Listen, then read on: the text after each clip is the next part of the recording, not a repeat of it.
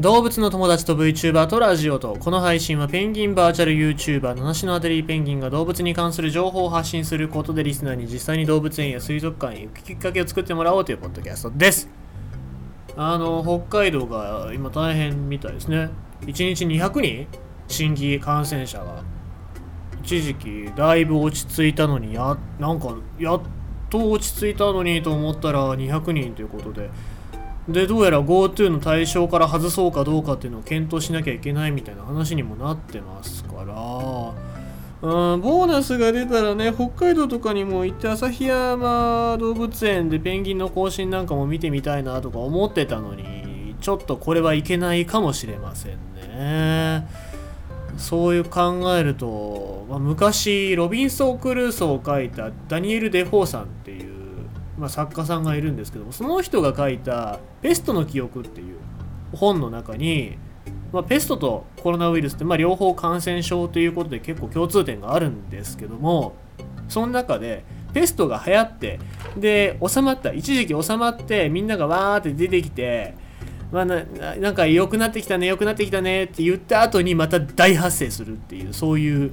歴史があるわけなんですよ。だから気を抜いて緩めた瞬間っていうのがやっぱり人間、まあ、絶対にそういう気が緩みますから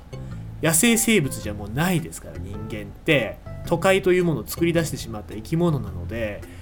油断するんですよね。油断する時間が長くてまあ捕食者がいないですからね、うん、たまに食べに来る人もいますけども。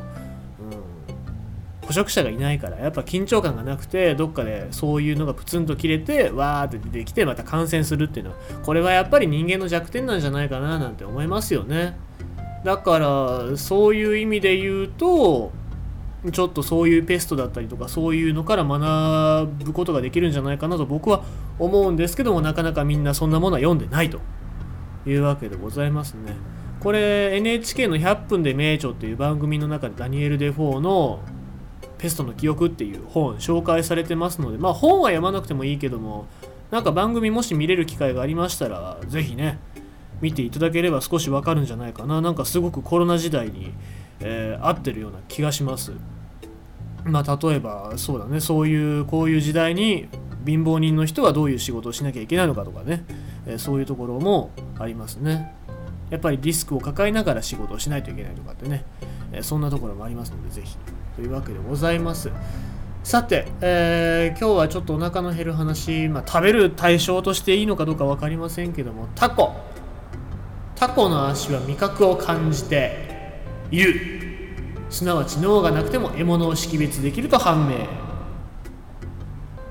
まあタコ。タコっていうのは全身のニューロン。まあなんだろうその脳にこう送る電波の数みたいなもんなんですけども 3, を3分の2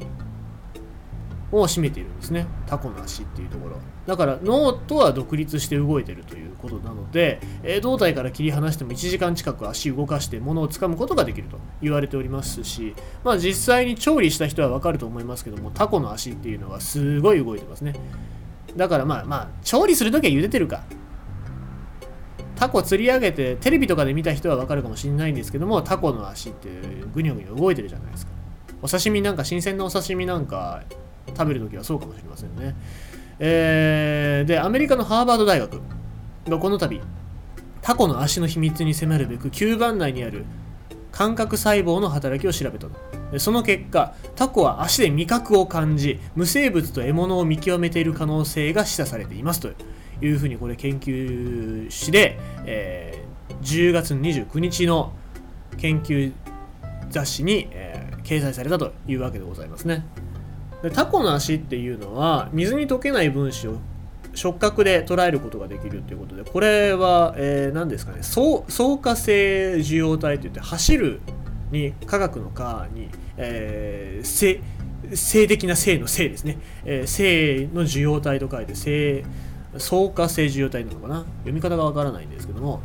っていうのはがありまして、まあ、僕らの鼻だったりとか舌のようにそういう分子ね、えナトリウムだとかカルシウムだとかっていろいろな分子がありますけどもそういうのを捉えて、えー、情報をシグナル伝達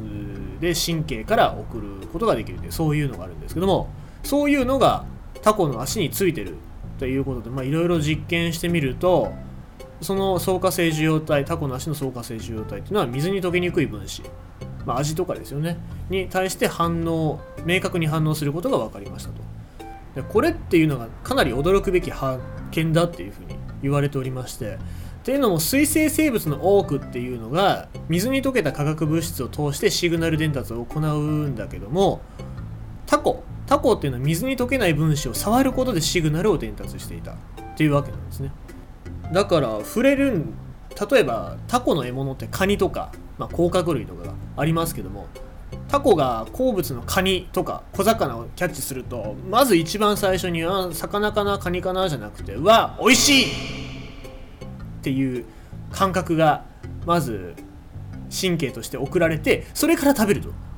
いうわけなんですね。だからカニに似た石なんか触ってもうん美味しくねえからカニじゃないっていうそういうまず美味しいとか味覚からそういうシグナルが伝達されているっていう話なんですね。だから触って確認して食い物が食い物じゃないか。ああ食い食い物だ。でパク美味しいじゃなくてまず触って美味しい。そんで食べて美味しいっていうそういう、えー、段取りなんじゃないのかっていうふうに、えー、その可能性が示唆されているというわけでございますね。で実を言うと人間の舌以外にも味覚を感じる場所っていうのがあって例えば頬の内側だったりとかあと軟口蓋っていうまあそのなんだろういびきの原因になったりするような場所なんですけどもそういうところで味覚を感じることができる。あとは脳みそだったり腸っていうのも実は味覚を感じるって言われておりますのでまあ皆さんタコにはならないかもしれませんけども、まあ、自分の五感を済ましてみたらまた違う味のものがいろんなところで感じることができるんじゃないのかなっていうふうに思いますのでまあ超人の人は頑張ってみてくださいということでタコは足で味覚を感じるというニュースでございました。